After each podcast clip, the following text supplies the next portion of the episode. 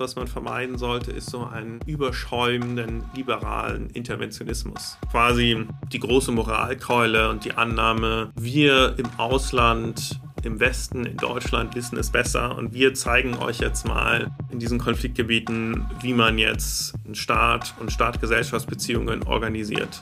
Stabilisierung, die Frieden spürbar macht und politisch wirkt. Und das in den verschiedensten Regionen der Welt. Was ist das und wie geht das? Mein Name ist Florence Schimmel und ich bin wissenschaftliche Mitarbeiterin bei der Deutschen Gesellschaft für Auswärtige Politik in Berlin. Hier arbeite ich mit meinen KollegInnen genau zu diesen Fragestellungen in einem Projekt, finanziert vom Auswärtigen Amt. Willkommen zu unserem Podcast Stabil diskutiert. Schön, dass du dabei bist.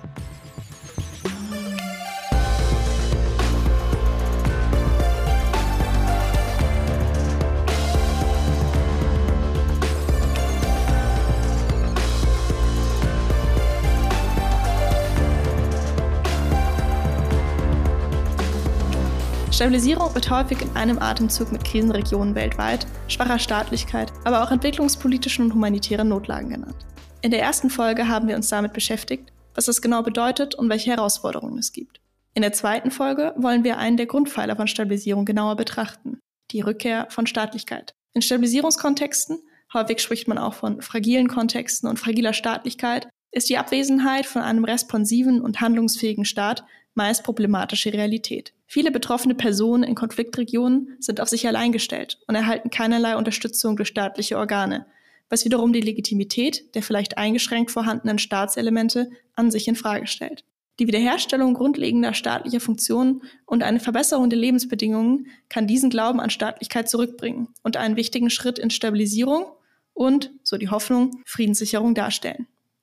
Was genau Staatlichkeit bedeutet, welche Rolle sie einnimmt, was ihre Rückkehr bedeutet, was die Friedensdividende ist und so einiges mehr haben wir für diese Folge auf dem Zettel. Für eine erste Einordnung zu fragiler Staatlichkeit habe ich mit Gerrit Kurz, einem Wissenschaftler der Stiftung Wissenschaft und Politik, gesprochen, der schon viel zu Krisenprävention, Stabilisierung und Friedensförderung, aber eben auch in stabilen und sogenannten fragilen Kontexten geforscht hat. Daher habe ich ihn gebeten, fragile Staatlichkeit im Stabilisierungskontext für uns zu definieren. Fragilität bedeutet, dass Staaten Teile ihrer Grundaufgaben äh, nicht mehr erfüllen können. Daraus ergibt sich dann eben ein, ein Spektrum, das kann mal mehr und mal weniger sein, für die einen Aufgaben etwas mehr und für die anderen vielleicht etwas weniger. Ähm, es gibt dann unterschiedliche Unterscheidungen von diesen Grundaufgaben, aber äh, drei Bereiche werden auf jeden Fall da immer genannt, nämlich Sicherheit für die ganze Bevölkerung herzustellen, sowas wie Rechtsstaatlichkeit und Legitimität von einer Regierung, äh, herzustellen und Basisdienstleistungen für die Bevölkerung, also etwas wie Bildung oder Gesundheit auf einem grundlegenden Maß irgendwie überhaupt bereitzustellen. Regionen oder ganze Länder werden also als fragil bezeichnet, wenn die Staatsführung die Grundfunktionen in den Bereichen Sicherheit, Rechtsstaatlichkeit und Grundversorgung nicht gewährleisten kann oder will, oder wo diese Funktionen bedroht oder abwesend sind. Für regionale und konkrete Beispiele von fragiler Staatlichkeit habe ich mit Ulf Lessing, dem Leiter des Sahel-Programms der Konrad-Adenauer-Stiftung in Bamako in Mali, gesprochen. Durch seine Arbeit vor Ort hat er viel Erfahrung in fragilen Kontexten und ich wollte von ihm wissen, wie man das Ganze verstehen könnte. Leider hat es bei der Aufnahme mit Herrn Lessing ein paar technische Schwierigkeiten gegeben. Daher werde ich seine Beiträge später häufiger mal zusammenfassen, damit es nicht zu viele Störgeräusche gibt. Damit ihr ihn aber mal in genau seinen Worten hört, hier nun ein O-Ton. Ja, fragiler Kontext, fragiler Staatlichkeit heißt einfach, dass ein sehr schwacher bis nicht absenter existierender Staat existiert. Das ist in allen Sahelstaaten so. Man hat äh, eine gewisse Präsenz der Regierung in der Hauptstadt, aber außerhalb existiert der Staat kaum. Vielleicht in den größeren Städten gibt es noch einen Polizeiposten, mal eine Schule, äh, vielleicht ein mehr schlecht funktionierendes Krankenhaus, aber es gibt sonst keine, keine richtige Präsenz und die Kontrolle des Staates ist sehr gering. Also in Mali, Burkina Faso schätzt man so direkte Kontrolle vielleicht 30, äh, 40 Prozent maximal. Und äh, es ist sehr fragil, heißt auch, dass es sich sehr schnell ändern kann, wie man es in Niger gesehen hat. Das sah relativ stabil aus äh, auf den ersten Blick demokratisch gewählter Präsident und äh, Partner diversen Kooperationsprogrammen mit äh, Europa, Amerika und anderen. Und plötzlich war ein Coup da. Also, also das macht die Planung für die Politik sehr schwierig. Man weiß halt nie, wer im nächsten Jahr wo regiert und wie viel Kontrolle überhaupt noch über das Land besteht. Fragil bedeutet also außerdem, dass sich die momentanen Bedingungen in einem Stabilisierungskontext schnell zum Schlechteren entwickeln können. Ursachen für diese Fragilität umfassen zum Beispiel Bürgerkriege und Vertreibungen, aber auch wirtschaftliche oder naturbedingte Krisen. Als Antwort darauf zeigt sich dann ein Mix aus konkreten Maßnahmen und dem übergeordneten Konzept des wiederkehrenden lokalen Vertrauens in Staatlichkeit. Ziel ist es, lokale Behörden praktisch und in der Wahrnehmung durch die Bevölkerung zu stärken und Legitimität zu fördern und so politische Prozesse sowie praktisch sichere Strukturen zu ermöglichen. Stichwort Legitimität. Beide, sowohl Gerrit Kurz von der SWP als auch Ulf Lessing von der KAS, schilderten mir allerdings, wie schwierig und vielseitig sich die Herausforderungen der Zusammenarbeit mit lokalen Regierungen in fragilen Kontexten gestalten können. Gerade dann, wenn sie selbst durch gut nachvollziehbare Gründe wie zum Beispiel Korruption alles andere als legitim wirken. So meinte Gerrit. Rückkehr von Staatlichkeit ist erstmal auch ein umstrittenes Konzept, wenn es um Stabilisierung geht. Weil manchmal ist der Staat bzw. seine Repräsentanten gerade das Problem. Ja, manchmal geht der Konflikt ja gerade davon aus oder die Gewalt von zum Beispiel übergriffigen Sicherheitskräften oder Sicherheitskräften, die nicht in der Lage sind, die Bevölkerung zu schützen. Ja, also beides kennen wir zum Beispiel aus Mali. Und das befeuert dann die Rekrutierung auch durch, durch bewaffnete Gruppen, äh, wie wir aus, aus Studien wissen. Deswegen wäre ich da etwas vorsichtig zu sagen, zu stark von der Rückkehr von Staatlichkeit zu sprechen. Aber klar, in so einem traditionellen Verständnis von Stabilisierungspolitik spielt es eine große Rolle, weil man eben davon ausgeht, dass der Staat der primäre Akteur ist, um Ordnung herzustellen und man noch nichts anderes gefunden hat, was besser funktionieren äh, würde. Es passt aber vor allem auf solche Kontexte, in denen nichtstaatliche Gewaltakteure eine große Rolle spielen und wo das Problem primär daran liegt, dass Staaten zu wenig Kapazität haben und nicht unbedingt selber übergriffig sind. Oft ist es auch ein Teil dessen, aber dieses Kapazitätsproblem ist, ist offen, äh, oft zentral. Also zum Beispiel im Tschadsee-Becken oder in Irak, äh, wo der äh, sogenannte Islamische Staat ja äh, gewütet hat, war das zum ein, ein, ein Problem. Dann ist die Rückkehr von Staatlichkeit wichtig, wenn diese Gruppen vertrieben sind aus, ja, aus bestimmten Gebieten. Ähm, aber diese Staatlichkeit kann nur dann funktionieren, wenn sie legitim ist, wenn sie also von der Bevölkerung akzeptiert wird.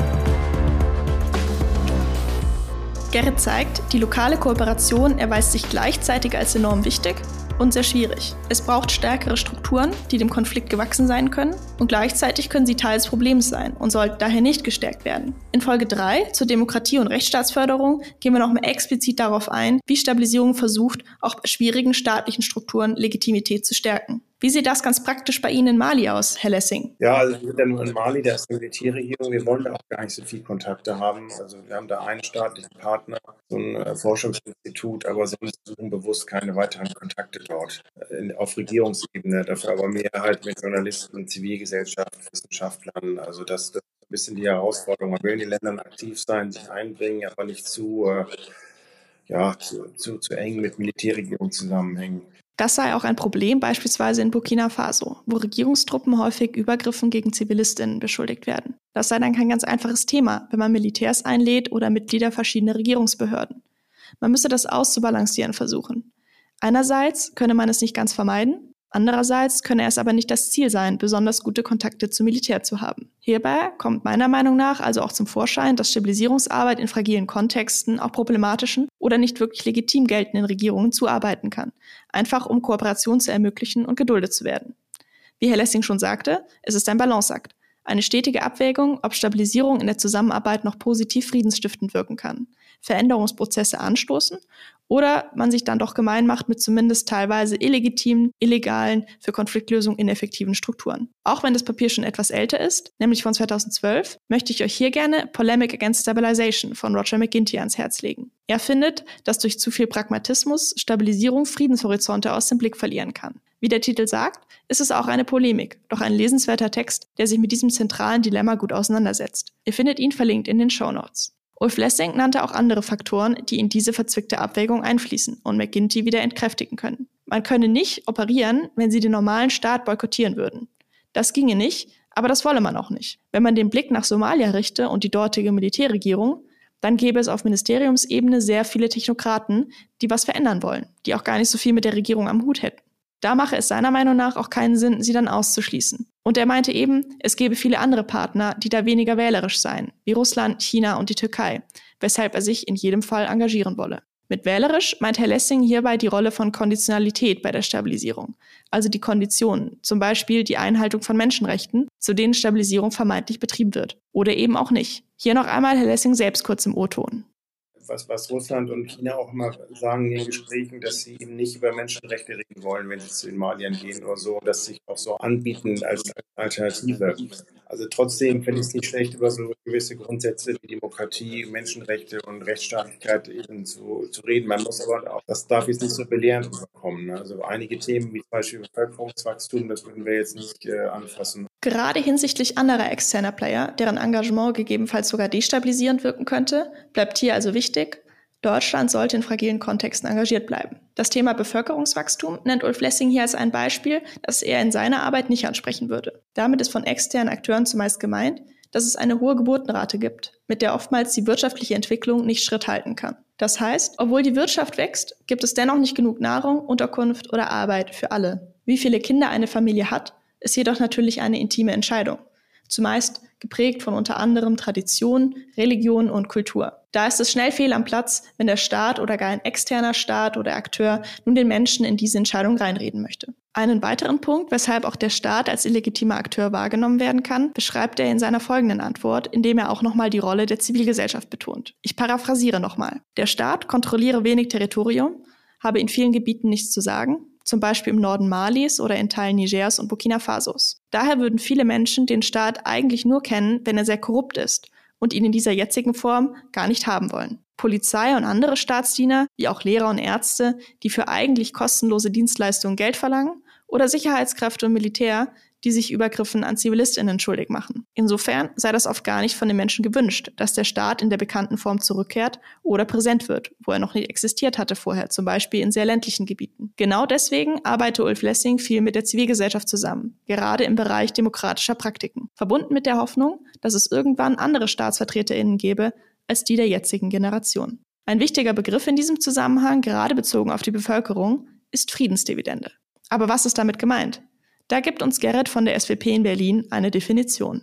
Friedensdividende bedeutet, dass Menschen in Konfliktgebieten einen materiellen Gewinn durch das Ende von Gewalt haben. Ein Beispiel dafür ist es, äh, Menschen zum Beispiel wieder in der Lage sind, ihrem zivilen Beruf nachzugehen, dass sie ihre Felder bestellen können, dass da also keine Minen äh, herumliegen beispielsweise und dass sie ihre Märkte erreichen können, in denen sie zum Beispiel ihre Produkte verkaufen können. Der Begriff bezieht sich also auf die lokalen Akteure und es geht erstmal recht einleuchtend darum, dass Menschen ohne Gewalt und ihre Spuren besser leben können. Dass das nicht nur an sich eine gute Entwicklung ist, sondern sich dadurch Akzeptanz für Konfliktlösungen erhöhen lässt. Aber wenn wir hier von lokalen Akteuren reden, sprechen wir hier nur von den von Gewalt bedrohten Familien vor Ort oder doch von staatlichen Akteursgruppen oder sogar von den bewaffneten Gruppen selbst? Ja, da geht es vor allem darum, dass Mitglieder von bewaffneten Gruppen einen Anreiz brauchen, sich von diesen loszusagen. Und dieser Anreiz kann negativ sein,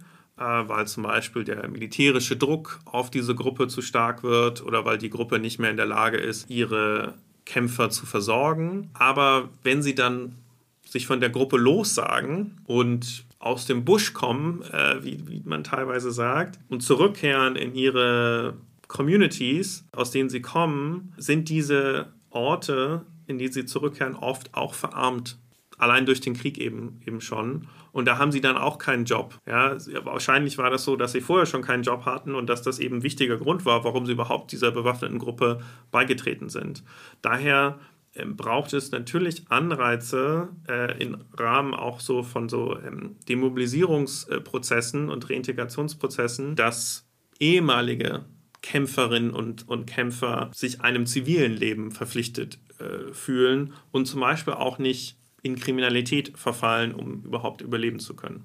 Der Grundgedanke dabei ist also, dass man gerade auch diejenigen erreichen möchte, die Gewalt ausüben, weil die Eindämmung von Gewalt oder ihre Beendigung ja ein wichtiges Ziel von Stabilisierung ist, damit man Leid unmittelbar mindert und den Raum öffnen kann für friedliche Konfliktbearbeitung. Druck ausüben ist das eine, mit der Friedensdividende positive Anreize schaffen das andere. Wenn diese Maßnahmen erfolgreich sind und auch gleichzeitig einem politischen Prozess oder konkreter einem staatlichen Akteur zugeordnet werden können, geht man außerdem davon aus, dass dies die Wahrnehmung der Bevölkerung hinsichtlich der Legitimität der Staatlichkeit beeinflusst und sie stärkt. Das ist ja auch ein wichtiges Ziel bei Stabilisierung. Ein reines Hoffen oder Pochen auf eine Friedensdividende, möge sie in der Theorie noch so wirkungsvoll sein, reicht in der Realität meist nicht ansatzweise aus, um für Stabilisierung zu sorgen.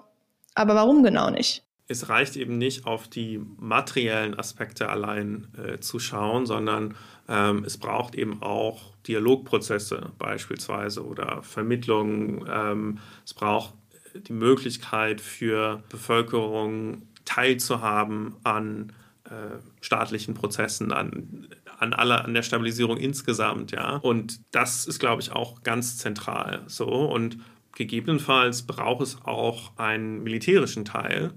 Ähm, und diese Teile müssen alle in Abstimmung miteinander sein und, und idealerweise sich nicht gegenseitig unterminieren.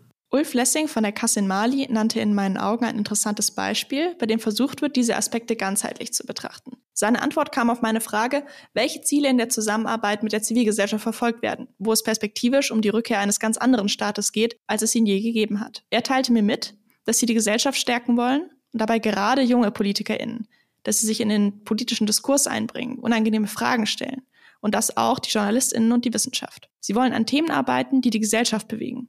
Zum Beispiel beim informellen Goldabbau. Das sei ein großer Konflikttreiber, aber eben auch eine große Chance, wenn man das gut managt und dabei Arbeitsplätze schafft. Sie wollen den Finger in die Wunde legen und zivilgesellschaftliche Akteure ermuntern, dieses Gespräch weiterzuführen und es dann nicht versanden zu lassen.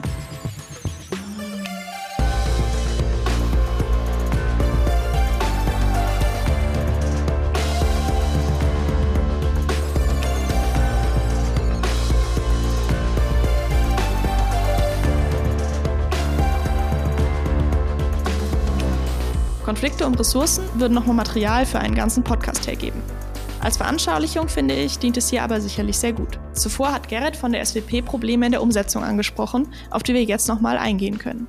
Oftmals vergibt das Auswärtige Amt Aufträge an Organisationen, die dann konkrete Projekte umsetzen. Um da einen Einblick zu erhalten, habe ich mit Lillian Dawa gesprochen. Sie arbeitet bei UNDP im Nordosten Nigerias. UNDP ist eine Organisation der Vereinten Nationen. Die Abkürzung steht für United Nations Development Program und sie ist aktiv in über 100 Ländern. Lillian arbeitet zur regionalen Stabilisierungsfazilität Tschadsee. Auf diese kamen wir schon in der ersten Folge etwas zu sprechen. Dabei haben wir auch darüber gesprochen, dass viele unterschiedliche Definitionen von Stabilisierung existieren. Leider gab es auch bei Lillians Aufnahme technische Probleme. Wir haben zweimal Pech gehabt und das ausgerechnet in einer Folge. Da die restlichen Interviews für den Podcast schon im Kasten sind, kann ich versprechen, es kommt nicht wieder vor. Da Lillian auch Englisch spricht und damit ihr wirklich nicht nur mich nonstop hört, hat netterweise meine Kollegin Marie für sie auf Deutsch synchronisiert. Alle, die das englische Original lesen möchten, finden das Transkript für Lillians Beiträge auf unserer Projektwebseite, verlinkt in den Show Notes. Ich bitte die Umstände zu entschuldigen. So, nun zurück zu Lillian und ihren Inhalten. Ich habe sie einmal gefragt, was ist denn ihre Arbeitsdefinition von Stabilisierung? I would say mostly in UNDP, and we agree with you that generally the definition of stabilization differs. Ich würde sagen, dass die allgemeine Definition von Stabilisierung bei UNDP von Person zu Person unterschiedlich ist. Aber bei fast uns allen stechen drei Dinge besonders hervor. Und zwar Speed, Scale und Social Contract. Also Geschwindigkeit, Umfang und der Gesellschaftsvertrag. Wir haben bei Stabilisierung also in der Regel eine Reihe von zeitlich begrenzten Aktivitäten, die schnell und in großem Umfang durchgeführt werden, um in Gebieten zu agieren, die erst kürzlich während eines Konflikts von akuter Gewalt befreit wurden, nun aber vom Militär besetzt sind und in denen die Regierung präsent sein muss. Und dann versuchen wir, in Zusammenarbeit mit der Regierung, dem Militär und den Menschen vor Ort einen Gesellschaftsvertrag zu schließen, in dem wir die Dienstleistungen und die Sicherheit in dem Gebiet wiederherstellen, die zuvor verloren gegangen waren. Stabilisierung ist auch ein Schlüsselfaktor für den sogenannten HDP-Nexus. Das steht für die Verbindung von humanitärer Hilfe, Entwicklungspolitik und Frieden bzw. Stabilisierung. Diese Verbindung denken wir immer mit, denn unsere Stabilisierungsarbeit führt zu mehr Sicherheit. Und das hilft den humanitären Akteuren dabei, Zugang zu erhalten und effizienter in den jeweiligen Gemeinschaften reagieren zu können. Außerdem wird dadurch die Sicherheit in der Region erhöht und so auch Räume für Dialog. Friedensgespräche können fortgesetzt werden. So kann die Friedenskonsolidierung weitergehen und in der Gemeinschaft aufrechterhalten werden. So peace building is able to go on and be sustained. Uh, Geschwindigkeit, Umfang, Gesellschaftsvertrag, beziehungsweise im Original Speed, Scale und Social Contract. Das ist nicht ganz unähnlich der Gewalt, Geschwindigkeit und Governance-Formel, die wir in Folge 1 destilliert haben. Und Lillian erwähnt hier auch den HDP-Nexus, der den vernetzten und integrierten Ansatz verdeutlichen möchte. Ich habe Lillian gebeten, Social Contract bzw. Gesellschaftsvertrag einmal zu erläutern, worin sie sich viel von der Rückkehr von Staatlichkeit widerspiegelt. Außerdem gibt sie generell etwas Kontext für ihre Arbeit. With the social contract, what we mean is to build the confidence of the people, the citizens in the community. Mit dem Gesellschaftsvertrag wollen wir das Vertrauen der Menschen, der Bürgerinnen in der Gemeinde in die Regierung stärken. Vor allem, weil dieser Ort, an dem wir arbeiten, ja zuvor von den Aufständischen eingenommen worden war. Ich werde diese Aufstände in den Gebieten an unserem Beispiel erklären.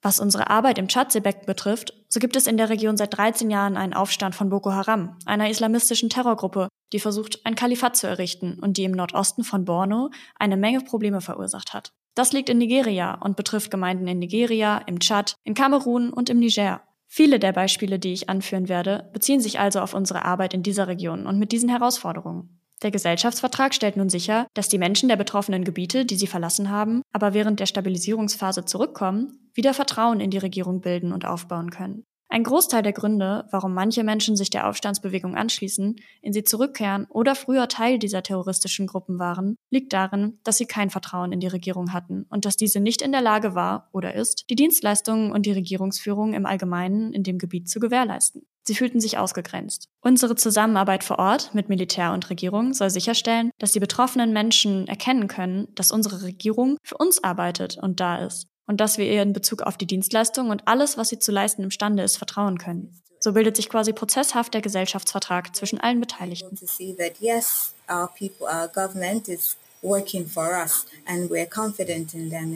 services and everything that they're able to provide. So that's generally what we mean by the social contract being revealed in the process. Hier beschreibt Lillian die schwierigen Bedingungen, unter denen Stabilisierung funktionieren möchte. Ich habe sie gebeten, einmal ganz konkret zu beschreiben, wie die Maßnahmen vor Ort ausgesehen haben und wie sie zustande kamen.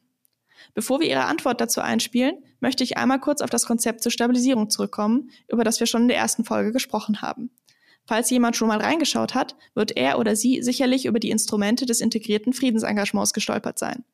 Das sind die verschiedenen Ansätze, mit denen man wirken möchte und die oft jeweils miteinander zusammenhängen oder ineinander übergehen. Das ist keine kurze Liste, Trotzdem möchte ich alle einmal nennen, damit ihr sie mal gehört habt. Rückkehr von Staatlichkeit und Verbesserung der Lebensbedingungen. Das ist ja heute unser Thema. Dann haben wir Sicherheitssektorreform, was wir uns in Folge 4 genauer anschauen. Entwaffnung, Demobilisierung und Reintegration. Das bezieht sich auf bewaffnete KämpferInnen und wie diese den Weg zurück in die Zivilgesellschaft finden können. Rechtsstaatsförderung, das nehmen wir zusammen mit Demokratieförderung in Folge 3 unter die Lupe. Friedensmediation, das ist vermutlich erstmal recht selbsterklärend. Und als vorletztes gibt es noch Extremismusprävention und Extremismusbekämpfung. Und zuletzt schließt Bekämpfung transnationaler organisierter Kriminalität die Liste ab. Das ist wie gesagt keine kurze Liste und manches klingt erstmal einleuchtender als anderes. Bei Liliens Ausführungen gleich werdet ihr bestimmt einige Elemente wiedererkennen, wie zum Beispiel Extremismusprävention, Verbesserung der Lebensbedingungen und Friedensmediation. For Nigeria, we had uh, we're working in three key states, which are in the northeast. Was Nigeria betrifft, so arbeiten wir in drei Schlüsselstaaten im Nordosten des Landes. In Borno, dem am stärksten betroffenen Bundesstaat, und in Yobe und Adama. Ich werde jetzt hauptsächlich über Borno sprechen, das am stärksten betroffen ist. Wir haben in vier Gemeinden gearbeitet, was bereits abgeschlossen ist, und weiten die Arbeit nun auf zwei weitere Gemeinden aus. Ich werde über eine der Gemeinden sprechen, die in Garam heißt und völlig zerstört und dem Erdboden gleichgemacht worden ist. Es gab keine Infrastruktur mehr, die noch vorhanden war, und die Menschen waren alle in Lagern und Camps vertrieben worden. Wir haben dort dann mit der Unterstützung der Regierung, von Geldgebern und des Militärs mit der Bevölkerung zusammengearbeitet, um sie zu fragen, okay, Jetzt, wo eure Gemeinde zerstört ist und wir sie wieder aufbauen wollen, was wollt ihr gerne in diesen Gemeinden sehen? Und sie kamen und sagten, ja, natürlich zuallererst wollen wir, dass unsere Häuser wieder aufgebaut werden können. Und so würden wir die Dächer haben wollen und so weiter und so fort. Wir haben uns dafür eingesetzt, dass diese Wünsche in das Design der Häuser integriert werden, berücksichtigt werden. während wir sie restaurieren, indem wir lokale Materialien verwenden und sicherstellen, dass die Häuser auch dann noch stehen, wenn wir gehen. Und dann wollten sie auch eine Schule. Früher hatte die Gemeinde keine Schule, aber es gab ein Dorf in der Nähe, in das sie gehen konnten. Doch durch die Vertreibung wurde die bereits bestehende Infrastruktur in diesem Dorf überlastet. Das Dorf heißt Maffa und ist ganz in der Nähe. Also wollten sie eine eigene Schule. Zuvor gab es auch keine Klinik in der Gemeinde. Diese brauchten und wollten sie daher auch. Genauso Märkte. Und das wurde auch alles in den Entwurf aufgenommen. Außerdem wünschten sie sich verschiedene Arten von Hütten, von Unterkünften, weil sie früher in ihrer Gemeinde diskutiert haben, ohne einen festen Ort dafür. Also in dem Bereich, in dem sie sich auch aufgehalten haben. Also schufen wir ein Gemeinschaftszentrum, das auch ihnen für sowas zur Verfügung stand und einen Wasserbrunnen, zu dem sie Zugang haben konnten. Auf dieser Grundlage haben wir einen Entwurf für die Rückkehr der Gemeinschaft erstellt. Dann wurde auch ein Stabilisierungskomitee auf Gemeindeebene gegründet und wir von UNDP haben den Prozess weiter begleitet. Und wenn es etwas zu tun gibt, wie Toiletten für die Märkte und auch die Straßenbeleuchtung in einigen Gebieten, die ihrer Meinung nach mehr Licht benötigen, wird es umgesetzt. Und wir arbeiten dazu auch mit dem Militär zusammen, um sicherzustellen, dass sie in bestimmten Gebieten der Gemeinde stationiert sind. Letztes Jahr, Ende Oktober, konnten wir endlich die Infrastrukturen fertigstellen. Es hat etwa neun Monate gedauert, bis wir die gesamte Gemeinde wieder aufgebaut hatten und die Menschen aus den vertriebenen Lagern in Meduguri, der Hauptstadt des Bundesstaats, aber auch in Maffa, dem Dorf, das ich erwähnt habe und das ganz in der Nähe liegt, konnten die Menschen wieder in ihre Gemeinde zurückkehren und mit Unterstützung der Regierung einige Geldzuschüsse erhalten, damit sie ihre Geschäfte wieder in Gang bringen konnten. Die Regierung gab ihnen auch etwas Vieh. Seit Oktober blüht die Gemeinde wieder auf und ist zur Normalität zurückgekehrt.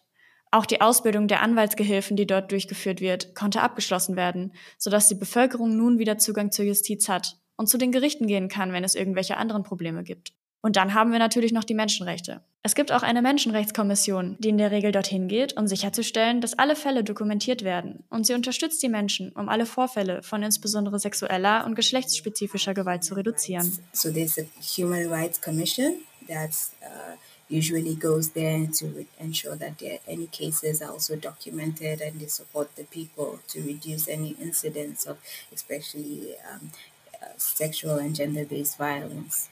Lillian spricht zum Beispiel von Infrastruktur im Gesundheitsbereich, aber auch einer Grundlage fürs Wirtschaften und Sicherheit durch Beleuchtung und Militär, sodass Menschen in ihr Zuhause und ein möglichst normales Leben zurückkehren können und der Gewalt und Vertreibung ein Ende zu setzen versucht wird.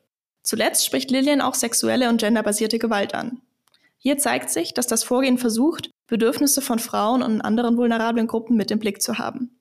Das ist durch die Agenda Frauen, Frieden und Sicherheit und die viel zitierte UN-Sicherheitsratsresolution 1325 schon länger auch ein Anliegen der deutschen Außenpolitik. Auch wenn hier schon manches erreicht worden ist, liegt die Realität hier oft weiter hinter den Ansprüchen zurück. Die feministische Außenpolitik, der sich Deutschland im März 2023 verpflichtet hat, möchte hier eine neue Priorisierung erreichen. Für wen es interessiert, verlinken wir das Konzept in den Show Notes. Zu FFP, wie feministische Außenpolitik ihrem englischen Ausdruck nach auch oft abgekürzt wird, habe ich auch mit Gerrit von der SWP gesprochen. Und er sagte, Kurz gefasst, sollte Stabilisierung aus einer feministischen Perspektive es schaffen, zwei Extreme zu vermeiden. Nämlich das eine ist realpolitische Elitendeals, ja, quasi den Status quo zu zementieren, nur mit dem Interesse, äh, die Gewalt jetzt sofort äh, zu beenden. Das führt aber meistens dazu, dass die Strukturen, die zu dieser Gewalt überhaupt geführt haben oder gesellschaftliche Gewalt zu sagen äh, beinhalten, ja, zementiert werden und, und dann eben es wahrscheinlich wird, dass es wieder zu einem Ausbruch von, von Konflikten kommt. Also das sollte man, man nicht tun. Und das andere ist, was man vermeiden sollte, ist so einen überschäumenden liberalen Interventionismus. Also quasi die große Moralkeule und die Annahme, ähm, wir im Ausland, im Westen, in Deutschland wissen es besser und wir zeigen euch jetzt mal äh, in diesen Konfliktgebieten, wie man jetzt einen Staat und Staat-Gesellschaftsbeziehungen organisiert. Ich übertreibe das natürlich, ich überzeichne das absichtlich, aber äh, diese Ideen, die stehen schon auch oder standen schon auch hinter früheren Ansätzen, die sehr verbreitet waren in vergangenen Jahrzehnten. Und ich glaube, ist es eben wichtig, einen Weg dazwischen äh, zu finden, der sich um die Beziehungen zwischen Menschen kümmert und der sehr empathisch ist und eben sich viel anpasst an, die, an den jeweiligen Kontext. Und dann zumindest die Grundlagen legt. Der kann er nicht selber dazu fügen, aber die Grundlagen für eine weitere Transformation legt und diese zumindest in Zukunft nicht verhindert.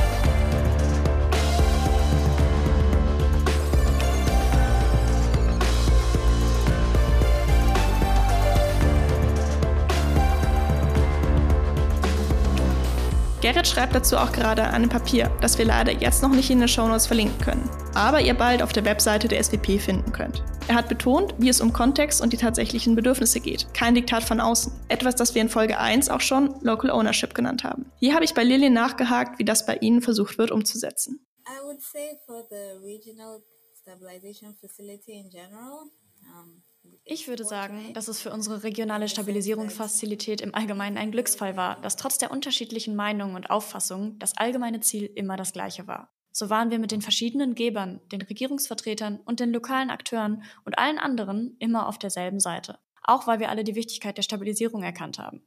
Es geht in allererster Linie um das Leben der Menschen, die zurückkehren und um die Wiederherstellung dieser Gemeinschaften. Im Allgemeinen wollen wir also alle das Gleiche. In diesem Sinne gab es keine großen Herausforderungen in Bezug auf die Kommunikation und es war immer eine schöne, gut durchdachte Struktur. Auf Gemeindeebene haben wir, wie gesagt, das Stabilisierungskomitee, das uns, das UNDP und die Regierung mit Informationen versorgt. Wir setzen uns also als UNDP mit der Regierung und dem Militär zusammen und entwerfen dann diese gemeinsamen Aktionspläne, die in der Gemeinde durchgeführt werden sollen. Und diese werden dann von den Gebern genehmigt. Es gibt dann noch ein Gremium, das aus verschiedenen GouverneurInnen und den BotschafterInnen der verschiedenen Geber sowie einem Vertreter der Bundesregierung besteht. Sie sehen sich alle die Liste der Aktivitäten an und stimmen zu. Wenn dann alle zugestimmt haben, wird es auch auf die regionale Ebene übertragen. Dafür ist die RSF zuständig, die regionale Stabilisierungsfazilität, dessen Sekretariat im Tschad sitzt. Die verschiedenen Fenster, wie wir unsere verschiedenen Länderprojekte nennen, also Nigeria, Tschad, Niger und Kamerun, leiten ihre Informationen über die Zustimmung dann an das Sekretariat weiter. Und dann sprechen sie auch mit den verschiedenen lokalen GouverneurInnen, um sicherzustellen, dass alle unsere Prioritäten und alles andere immer übereinstimmen und wir sprechen immer weiter miteinander. Das geht dann auch in die UNDP-Zentrale, aber auch nach Deutschland, Berlin und in die EU. Und jeder hat diese Informationen zum Stabilisierungsvorhaben. Diskussionen werden also auf allen Ebenen ausgetragen und verlaufen in der Regel einheitlich. Zumindest bei uns sahen alle eine gute Entwicklung in der Art und Weise, wie sie verlief. Und wenn es irgendwelche Einwände oder Kritik gibt, dann meist, um die Sache zu unterstützen und noch besser zu machen. In dieser Hinsicht hatten wir wirklich Glück. Andere Projekte haben vielleicht nicht das gleiche Privileg, aber in dieser Hinsicht verlief alles bei uns großartig. Um, I guess other projects might not have the same privilege, but in this sense, we've, it's been great. Ich denke, Lillians Ausführungen zeigen verschiedene Dinge. Zum einen, dass es gute Möglichkeiten gibt, inklusive Absprachen zu organisieren zwischen den verschiedenen Ebenen. Von der Community über Regionalniveau, dann auch grenzübergreifend und auch mit den internationalen Akteuren. Auch wenn das nicht immer einfach ist. Lilian berichtete von Schwierigkeiten während der Covid-19-Pandemie oder auch, dass es sehr viel um Zeit geht und viele Abstimmungsschlaufen natürlich eine gewisse Zeit brauchen. Zum anderen zeigt es, dass es viel Aufwand ist und einen fähigen Akteur zur Vermittlung braucht und eine ganze Abstimmungsstruktur dahinter. Etwas, das viele Ressourcen bindet und auch nicht überall replizierbar ist, wenn es die entsprechenden PartnerInnen nicht gibt, beziehungsweise diese dafür nicht gewonnen werden können. Die Frage nach passenden Partnerakteuren haben wir ja schon an einigen Stellen angerissen. Insofern wird Lillians Arbeit und die ihrer KollegInnen sicherlich noch eine Weile beispielhaft genannt werden. Zum Schluss unseres Gesprächs hatte ich Lillian noch gefragt, was sie sich vorstellen könnte, was auch ihre Arbeit noch verbessern kann. Also ich würde sagen, das Haupthindernis, dem wir bei unserem Vorhaben, vor allem bei der Ausweitung unserer Stabilisierungsbemühungen begegnen, sind die Gelder und Mittel. Wenn man über einen Stabilisierungsumfang spricht, würden wir gern auf einer immer größeren Skala arbeiten und bisherige Erfolge konsolidieren, um darauf aufbauen zu können und zum Beispiel das Gebiet noch weiter ausweiten. Wir haben nämlich früher von Inseln der Stabilisierung gesprochen, wobei also Schlüsselpunkte in Regionen ausgemacht wurden, wo wir Stabilisierung für notwendig gehalten haben. Im nächsten Schritt geht es bei der erweiterten Stabilisierung nun darum, die verschiedenen Gemeinden miteinander zu verbinden, um ein größeres Gebiet und sogar über die Grenzen hinweg eine größere Region der Stabilität zu schaffen. Aber um diesen Umfang zu erreichen, braucht man so viele Mittel. So sehr wir schon viele Menschen haben, die bereit sind, dazu beizutragen, und nur wegen ihnen haben wir überhaupt die Mittel, die wir haben und die bereits von den Gebern zur Verfügung gestellt werden, aber es ist doch immer noch mehr nötig, um in der Region des Tschadseebeckens noch mehr zu erreichen. Das ist also das Haupthindernis. constraint. das ist sicherlich keine einfache Entscheidung, wie man am besten die Inseln auswählt und sich damit auch gegen andere entscheiden muss. Deutschland ist international ein großer Geldgeber, nicht nur im Bereich Stabilisierung. Dies ermöglicht zum einen viel, es wird aber auch oft gesagt, nur mehr Geld hilft auch nicht zwingend weiter. So hat eine Studie zur friedenspolitischen Kohärenz des deutschen Regierungshandelns vielmehr die Strategie, also das Wie ins Zentrum gestellt. Wir verlinken euch das Papier, das vom Beirat für zivile Krisenprävention beauftragt wurde, in den Show Notes. Für alle, die an der Zusammenarbeit der Ministerien im friedenspolitischen Bereich und oder Fallstudien zu Mali und Niger interessiert sind, ist es eine sehr spannende Lektüre. Damit soll aber nicht gesagt sein, dass an den passenden Stellen mehr Geld nicht auch mehr helfen kann. Es muss, wie alles, situationsangepasst sein. Ulf Lessing von der Kass hat es einmal am Beispiel des Niger aus seiner Sicht erläutert. Hier die Info, dass wir mit Herrn Lessing im August 2023 gesprochen haben, also einige Wochen nach dem dortigen Militärputsch. Herr Lessing berichtete uns, dass er das Beispiel des Niger auch deswegen interessant findet, weil es als Stabilitätsanker ausgerufen und geradezu mit Mitteln und Maßnahmen überschüttet worden sei. Er war noch eine Woche vor dem Putsch vor Ort und er war von der Europäischen Union angesprochen worden, ein Projekt zu machen. Er war auch zu dem Zeitpunkt schon skeptisch gewesen, ob man nicht zu viel vielleicht machen würde. Das sei in Mali in 2013 seiner Ansicht nach schon mal so gewesen. Im Zweifel könne das auch indirekte Korruption fördern. Und es würde hohe Erwartungen bei der Bevölkerung wecken. Und viele dieser Projekte von Militärzusammenarbeit und Entwicklung und Schulen und Wasserversorgung, das würde noch Jahre dauern. Und das sei mit das Problem. Das hätte seinem Bericht nach auch Präsident Basum gesagt. Jetzt wolle man eigentlich mal was sehen bei einem Lazarett, das gebaut werden sollte, ob man da nicht mal eine Grundsteinlegung machen könne, weil die Bevölkerung diese ganzen ausländischen Kooperationen sieht und sich natürlich auch fragt, wo sind denn hier die Vorteile? Wenn nur die Luxushotels voll sind mit ausländischen Beratern, dann bringt das erstmal nicht viel. Und? Insofern ist das Beispiel weniger vielleicht ein Beispiel ein bisschen, äh, manchmal kann weniger mehr sein. Man sollte sich überlegen, was wir eigentlich realistischerweise machen können und wollen. Ich denke, hier hat Gerrit Kurz von der SVP schon die passenden Worte zur Kommentierung ich glaube, da werden wir auch nicht rauskommen. Und ich glaube, von diesem Anspruch sollten wir uns auch lösen, dass es eine komplette Sicherheit geben kann, dass die Maßnahmen, die wir zur Stabilisierung ergreifen oder wo wir lokale Akteure unterstützen, die diese Maßnahmen ergreifen, dass die auf jeden Fall wirken. Heute, morgen und in zehn Jahren noch. Das können wir nicht wissen. Was wir aber machen können, ist so gut wie es nur irgend geht, darüber nachzudenken, was denn wirken könnte, aufgrund dessen, was wir schon über den Kontext wissen und was wir darüber wissen, wie Konflikte funktionieren und dann eben diese anzupassen, wenn wir sehen, unsere Annahmen stimmen nicht mehr. Ja, unsere Annahmen verschieben sich hier oder müssen sich verschieben, weil sich äh, der Kontext vor Ort verschiebt. Und das ist etwas, was wir, was wir tun können.